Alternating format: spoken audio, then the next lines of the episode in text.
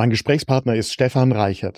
Er ist Gruppenleiter Stromrichtereinheiten am Freiburger Fraunhofer Institut für Solare Energiesysteme ISE und mein Cousin.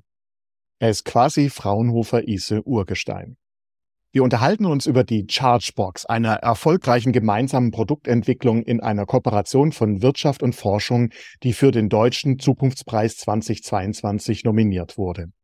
Die Chargebox ist ein Gerät, das es möglich macht, Elektroautos in sehr kurzer Zeit aufzuladen, auch an einem leistungsbegrenzten Stromnetz.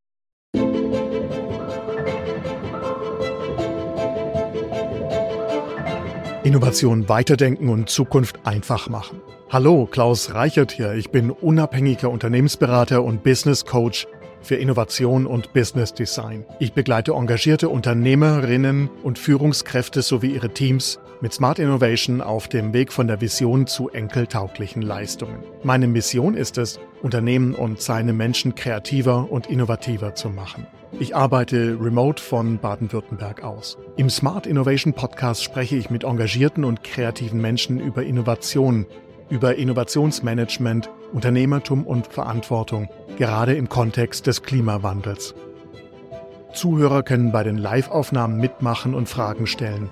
So wird Innovation lebendig und leicht umsetzbar. Die Live-Aufnahmen sind mittwochs, Episoden erscheinen montags. Den Link zu Terminen, Newsletter und dem Transkript finden Sie in den Show Notes. Bleiben Sie auf dem Laufenden und folgen Sie der Show, wo immer Sie Ihre Podcasts hören oder auf klausreichert.de-linkedin. Und denken Sie daran, es gibt kein Ende von Innovation, nur Starts. Hallo Stefan. Hallo Klaus. Schön, dass du heute mit dabei bist. Du, wir wollen uns heute über die Erfahrungen bei eurer gemeinsamen Produktentwicklung unterhalten am Beispiel der Chargebox. Und bevor wir da loslegen, erklär doch bitte kurz, was die Chargebox ist und was das Besondere an ihr ist. Ja, die Chargebox ist ein Schnellladegerät, was ermöglicht, das Fahrzeug, Elektrofahrzeuge schnell aufzuladen im Minutenbereich. Normalerweise benötigt man da eine Leistungselektronik, die direkt am Mittelspannungsnetz angeschlossen ist, weil man die hohe Ladeleistung im Prinzip zur Verfügung stellen muss für das Fahrzeug. Und die Chargebox hat jetzt die Besonderheit, dass wir hier einen Batteriespeicher integriert haben. Der Batteriespeicher übernimmt dann die Leistungsspitzen und somit braucht man keinen Anschluss am Mittelspannungsnetz können, sondern sondern können ganz normal am Niederspannungsnetz angeschlossen werden und die hohe Ladeleistung stellt dann die Batterie zur Verfügung. Kurz zusammengefasst, ist, man kann es auch ein bisschen vergleichen wie mit einer Toilettenspülung. Die Toilettenspülung ist auch im Prinzip so, dass wir einen Speicher haben, der die Wassermenge zur Verfügung stellt, mit einem Wusch sich entlädt und dann langsam am Stromnetz, ähm, Wassernetz sich nachlädt. genauso kann man das auch mit der Chargebox vergleichen. Die Chargebox stellt eine sehr, sehr hohe Ladeleistung kurzzeitig zur Verfügung und wird dann langsam über das kleine Stromnetz, das Niederspannungsnetz nachgeladen. Jetzt habe ich es besser verstanden. Vielen Dank. Also es hört sich ein bisschen nach Magic an. Ihr seid da in jedem Fall auf was ganz Besonderes gekommen. Ihr seid äh, dafür auch für den Deutschen Zukunftspreis nominiert worden. Herzlichen Glückwunsch übrigens dafür. Das ist eine große Leistung. Und dazu geführt hat ja eine gemeinsame Produktentwicklung. Also ihr als Fraunhofer ISE habt zusammen mit einem Unternehmen das Ganze jetzt entwickelt. Kannst du dazu mal bitte etwas sagen? Wie sah das denn aus? Wie hat es denn gestartet, diese gemeinsame Produktentwicklung? Also begonnen hat das Projekt Chargebox im Jahr 2017, am Anfang 2017.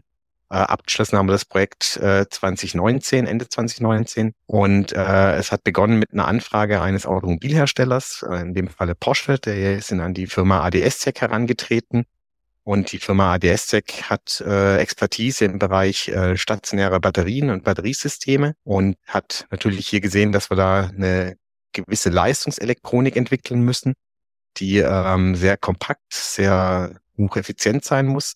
Und aufgrund der Anforderungen ist dann die Firma ADS-Tech auf das Fraunhofer ISE zugegangen und hat gefragt, ob sie mit uns zusammen diese Entwicklung äh, gemeinsam bewerkstelligen können. Und somit ist das ähm, Projekt dann auch gestartet äh, in enger Kooperation. Wir an Fraunhofer ISE waren für die Entwicklung der Leistungselektronik, also der Elektronik, die das ganze Ding regelt, zuständig. Und die ähm, Firma ADS Tech hat sich um das Batteriesystem gekümmert und natürlich um die ganze äh, Industrialisierung des ganzen Projektes dann später. Das heißt, ihr habt Hand in Hand euch ergänzt in diesem Projekt. Ihr habt über zwei Jahre dran gearbeitet. Das ist ja auch ein ganz schön langer Projektzeitraum. Äh, und da ist ja viel passiert in dieser Zeit. Wie viele Personen waren denn da beteiligt ungefähr? Kannst du da äh, äh uns einen Eindruck geben? Mhm, also es war schon ein größeres Projekt. Also Fraunhofer, untypische Größe. Wir haben bei uns äh, in den Hochzeiten bis zu zehn Leute dran gearbeitet. Und äh, auf Seiten von der Firma ADS Tech würde ich sagen, waren es auch bestimmt 20 Personen, die da gleichzeitig mit dran gearbeitet haben. Das ist ganz schön viel. Es braucht ja auch viel Koordination. Wer hat das denn dann übernommen für euch? Also die Koordination war natürlich als Auftraggeber von der Firma ADS Tech übernommen und die Projektkoordination auf Seiten des ISE ähm, ich übernommen. Mhm. Und äh, somit haben wir da uns ja sehr gut ergänzt in der Gesamtkoordination. Also das heißt, ihr hattet dann natürlich enge Abstimmungen und so weiter, aber ihr hattet quasi jeweils einen Eingangspunkt in diese großen Teams der, der verschiedenen Beteiligten eben, die dann eben zusammen das geleitet haben. Ja, also wir haben natürlich schon versucht, die Projekte und Projektarbeitspakete gut aufzuteilen, so dass wir uns äh, quasi da auch nicht äh, zu viel abstimmen müssen. Und somit war die gesamte Leistungselektronik, also die ursprüngliche Entwicklung bis zu einem, ja, vielleicht B- oder C-Muster, dann in komplett in ISE-Hand. Und die Kommerzialisierung, also die Umsetzung nachher und Industrialisierung des ganzen Projektes lag dann in Hand von äh, der Firma ADS Tech. Dann kann man sagen, dass wir dann am Anfang mehr unternommen haben bei der Entwicklung und hin zur Industrialisierung hin hat dann die Firma ADS Tech äh, mehr und mehr das Projekt dann übernommen. Das heißt, ihr hattet eben auch klare Schnittstellen aber eben auch gerade am Anfang klar vereinbarte Arbeitspakete, Phasen, Meilensteine, so dass ihr natürlich zusammengearbeitet habt, aber weil ihr das so gut vorbereitet hattet, äh, sehr unabhängig auch voneinander arbeiten konntet mit möglichst wenig Friktion. Ja, genau. Also wir haben versucht, die, die Arbeitsschritte so weit ähm, möglich äh, aufzuteilen. Also zum Beispiel ein Beispiel ähm, bei der Leistungselektronikentwicklung geht es darum, dass man äh, Schaltpläne erstellt und die äh, Elektronik entwickelt. Und äh, darauf aufbauend auf den Schaltplänen muss zum Beispiel ein, ein Layout erstellt werden, was dann nachher zu einer Schaltkarte oder einer Platine führt. Und da haben wir natürlich jetzt die Schaltpläne erstellt, auch die Dimensionierung und die komplette Entwicklung gemacht. Aber das Layout, die Platinenfertigung hat dann die Firma ADS Tech in dem Fall gemacht. Das heißt, mhm. haben wir ein paar Stellen gehabt. Also ihr, ihr ergänzt euch sehr gut in diesem Projekt höre ich da so heraus. Was würdest du sagen, war denn so die, vielleicht die größten Herausforderungen, aber gleichzeitig auch, auch, was waren denn die so einzelnen Höhepunkte, die ihr im Projekt hattet? Also die größte Herausforderung war von Anfang an die Aufgabenstellung, dass wir ein sehr, sehr kompaktes Gerät entwickeln müssen und auch ein Gerät, was eine sehr hohe Effizienz hat, also einen sehr hohen Wirkungsgrad hat. Also insgesamt sollte die, das gesamte Gerät äh, in einen Würfel reinpassen mit einer Kantenlänge von 1,3 Meter und da sollte nicht nur die Elektronik, also die Leistungselektronik reinpassen, sondern natürlich auch der Batteriespeicher, die Klimatisierung. Und es war eine ziemlich große Herausforderung. Gelöst haben wir das, indem wir äh, neue Halbleitermaterialien hier eingesetzt haben, leistungselektronische Schalter aus Siliziumkarbid. Und diese Kernkomponenten der Leistungselektronik haben den Vorteil, dass sie sehr, sehr schnell schalten können. Das heißt, die Schaltverluste können dadurch minimiert werden. Und dann kann man das ausnutzen, indem man einmal sehr, sehr äh, effizient wird oder aber auch sehr kompakt wird. Das heißt, man kann äh, durch aufgrund der geringen Schallverluste die Schaltfrequenzen erhöhen und somit die induktiven äh, Bauelemente verkleinern und die Größen somit äh, das Ganze in eine kompakte Bauweise bringen. Also es war eine ziemlich große Herausforderung, also vor allem die, das Thema Einsatz dieser neuen Halbleitermaterialien, die noch nicht so in der Anwendung waren. Zum Teil äh, wurden sie im Bereich PV-Wechselrichter schon eingesetzt, aber jetzt im Bereich stationäre Ladegeräte noch nicht. Und somit äh, haben wir da ja auch verschiedenste Probleme mit lösen müssen. Also da geht's bis hin auf Chip-Level, dass sich die, ähm, die Verluste nicht symmetrisch aufgeteilt haben oder auch Leuchtungsprobleme der Halbleitermodule. Äh, genau, verschiedenste Probleme, die wir da in dem Projekt äh, lösen mussten. Und ähm, Somit kann man sagen, das waren die größten Herausforderungen, aber am Ende dann auch die größte Errungenschaft, die wir dann gemacht haben, eben, dass wir einen sehr kompakten Aufbau hinbekommen haben und auch einen sehr effizienten Aufbau. Also ihr seid zufrieden mit dem, was ihr erreicht habt? Ja, auf jeden Fall. Also wenn man das auch vergleicht mit äh, einem Markt verfügbaren anderen Geräten, sind wir natürlich in Form der Leistungsdichte und Kompaktheit sehr weit vorne. Und auch im Bereich der Effizienz sind wir auch sehr weit vorne. Also die Leistungselektronik hat eine Gesamteffizienz von 95 Prozent.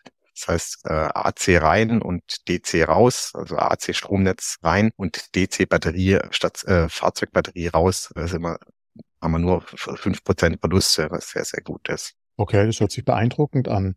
Jetzt gibt's ja immer wieder unterschiedliche Einstellungen, Mindsets, Sprachen, Worte, Vokabeln auf in einem Wirtschaftsbetrieb und in einem Forschungsbetrieb. Habt ihr das auch erlebt, dass ihr vielleicht äh, auch mal gar nicht so sehr wusstet am Anfang, wovon der andere gerade spricht? Ich übertreibe gerade ein bisschen. Gab es da auch vielleicht Abstimmungsprobleme oder wart ihr sehr schnell schon auf einer Wellenlänge? Ja, ich würde sagen, wir waren sehr schnell auf einer Wellenlänge, auf der gleichen. Das äh, liegt auch daran, dass Fraunhofer so gestaltet ist, dass wir nicht nur öffentlich geförderte Auftragsforschung machen, wobei da auch meist Industriebeteiligung dabei ist, sondern dass wir auch äh, ja, zu 30 Prozent äh, direkte Aufträge aus der Industrie abarbeiten. Und daher sind wir natürlich schon die Zusammenarbeit mit der Industrie gewöhnt. Ein bisschen äh, unterschiedliche Vorstellungen gibt es natürlich schon, was zum Beispiel auch angeht, anbelangt. Da ist natürlich der Druck aus der Industrie immer sehr, sehr hoch. Und wir jetzt aus der angewandten Forschung kommen, sehen die Zeitpläne dann etwas unkritischer. Es hat dann doch insgesamt sehr gut geklappt. Und man sieht auch daran, dass wir dann äh, ja das ganze Projekt relativ gut äh, innerhalb nach zwei Jahren oder zweieinhalb Jahren abschließen konnten, dass wir da auch Zeitpläne inhalten konnten. Ich glaube, das ist ja auch, dass man da gut durchkommt, dass man, dass man in der Zeit bleibt und sehr gute Ergebnisse liefert, ist ja eben wichtig, dass man dieselbe Sprache spricht, dass man so ein gemeinsames Mindset eben hat. Und das hat jetzt in, gerade in dem Projekt gut geklappt, habe ich da jetzt eben rausgehört. Ja, vor allem war natürlich auch das Ziel, äh, irgendwie ein gemeinsames Ziel, äh, diese Entwicklung von Anfang an bei, bei, bei beiden Partnern äh, im Fokus. Wir, wir hatten beide das Ziel, ein sehr effizientes Gerät, sehr kompaktes Gerät zu entwickeln, was auch den Ressourceneinsatz minimiert, etwas, was die Verkehrswende voranbringt, was etwas, was ja insgesamt äh, einen guten Nutzen für die Gesellschaft nachher bringt. Da hatten wir ja, würde ich sagen, gemeinsames Mindset, was, was dazu beigetragen hat, dass wir da auch äh, intensiv und gut miteinander zusammenarbeiten konnten. Du hast es gerade angesprochen. Wo ist das jetzt im Einsatz? In, in welchem Kontext würde ich das jetzt nutzen? Also dieses Ladegerät Chargebox findet man Schnellladepunkten. Ursprünglich wurde es eben designt für äh, äh, die Firma Porsche, für die äh, Porsche-Zentren, um den Rollout des Taycan zu begleiten. Und äh, dort findet man es im Einsatz. Also man kann quasi an Porsche-Zentren jetzt schnell laden mit dieser Chargebox. Aber ähm, mittlerweile ähm, wird es auch natürlich noch an anderen Plätzen eingesetzt. Vor allem dort, wo ich wenig Raum habe, zur Verfügung stehen habe, dort, wo ich keinen Mittelspannungsanschluss äh, zur Verfügung habe und äh, ich eben am leistungsbegrenzten Niederspannungsnetz bin, dort lohnt sich der Einsatz von so einer Chargebox. Ich habe jetzt schon mehrere Male bei Porsche-Zentren geladen. Das heißt, da habe ich äh, vielleicht mit hoher Wahrscheinlichkeit wahrscheinlich eure Technologie genutzt. Mitunter ja. Also das ist, äh, ich weiß nicht jetzt bei wie vielen Porsche-Zentren das äh, eingesetzt wird, aber ähm, die äh, Chargebox wird dort auf jeden Fall installiert wow. ist dort zu finden, ja. Toll, das macht einen doch stolz, oder? Ja, doch. Also es ist schön, dass man am Ende von einem Projekt auch sieht, dass äh, Anwendung findet und nicht nur Forschung ist für die Schublade, sondern dass man da natürlich ein Produkt mitentwickeln konnte, was, äh, was nach äh, ja, Anwendung findet. Jetzt wart ihr für den Deutschen Zukunftspreis nominiert, äh, jetzt in 2022. Wie war das für euch als Team, wie diese Nachricht bei euch eingetroffen ist? Ja, also wir hatten natürlich nicht damit gerechnet, dass wir nominiert sind. Äh, es war ein relativ langwieriges, langwieriger Prozess, ein Auswahlprozess. Wir haben uns quasi so ein halbes Jahr vor der Information, dass wir nominiert sind, beworben und genau mussten uns erstmal innerhalb von Fraunhofer auch durchsetzen. Und um dann quasi einen Bewerbungsslot zu bekommen, das hat natürlich dann schon eingeschlagen wie eine Bombe, hätten wir nicht mit gerechnet und war natürlich super äh, ja, erfreut darüber, dass die Nominierung geklappt hat oder die Bewerbung geklappt hat. Das ist ja auch was sehr Besonderes. Man äh, hat sehr viel Aufmerksamkeit auf ein Thema drauf. Äh, man kommt mit spannenden Menschen dann auch wiederum zusammen, die ähnlich aufwendige Dinge gemacht haben. Äh, es gibt ja dann auch mehrere Nominierungen. Ähm, das kann ich mir vorstellen, war sicher auch eine, von der Seite eine interessante Erfahrung. Ja, es war auf jeden Fall interessant zu sehen, was, was es noch für weitere Projekte gab, die nominiert worden sind Wir konnten dann äh, Projekte vorstellen äh, im Rahmen von einer Präsentation in, im Deutschen Technikmuseum in München. Genau, da war es natürlich schön zu sehen, was es dann noch für Mitnominierte gab, wie die Konkurrenz auch aussieht. Es war natürlich spannend auch zu sehen, was da an, an weiteren interessanten Projekten es gab. Ja. Für den Podcast ist wichtig, dass man relativ einfach vom Zuhören ins Machen kommen kann.